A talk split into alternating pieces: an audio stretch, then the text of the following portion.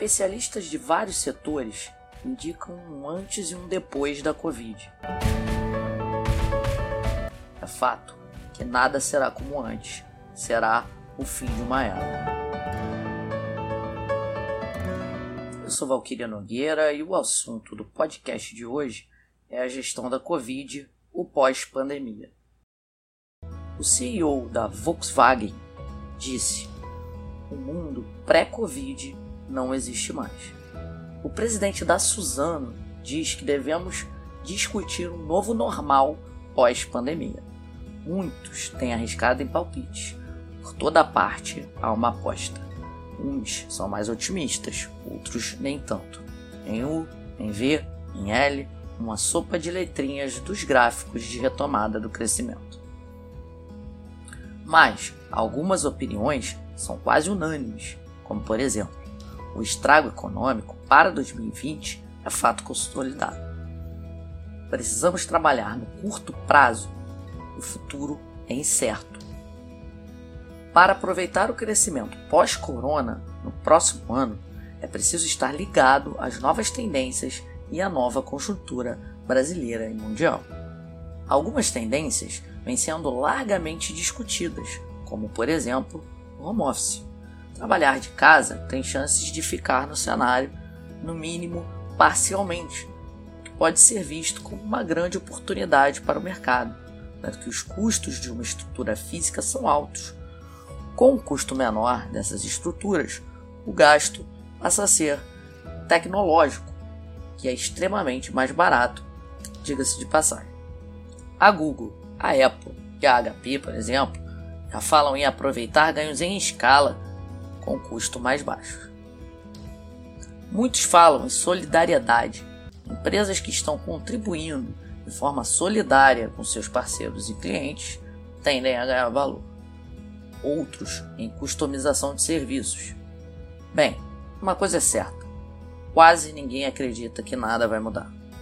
Não precisamos, no entanto, achar que vamos nos amanhecer noutro planeta haverá o tempo da adaptação dos novos valores e estruturas. Isso tende a acontecer gradativamente, mas os que saírem na frente terão vantagens, como sempre. Somos o quarto destino global de investimentos. Há uma infinidade de oportunidades no Brasil, além da nossa famosa resiliência.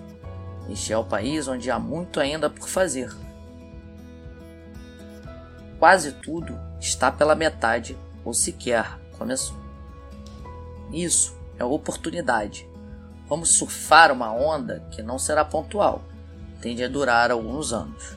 Aqueles que mantiverem saudáveis financeiramente após a crise terão um espaço enorme para aumentar sua presença no mercado, mas têm um trabalho a fazer certamente. Muitos escritórios estão saindo na frente e enviando conteúdos que abordam as necessidades de seus clientes pelas mídias sociais e canais digitais de forma gratuita. Tribunais e organizações jurídicas estão trabalhando de forma completamente remota. Alguns escritórios estão permitindo que todos os advogados trabalhem de casa ou que façam rodízios nos escritórios. Estão repensando o tamanho de sua estrutura física pensando em terceirização de serviços e coworking. Provavelmente, esta será a tendência mundial, até porque, de alguma maneira, isso já vinha acontecendo mesmo antes da crise. É momento de deixar de lado velhos padrões estáticos e ultrapassados, abraçar a eficiência das tecnologias remotas. O risco estará, no entanto, na segurança dos dados e na lentidão de algumas formas de acesso remoto.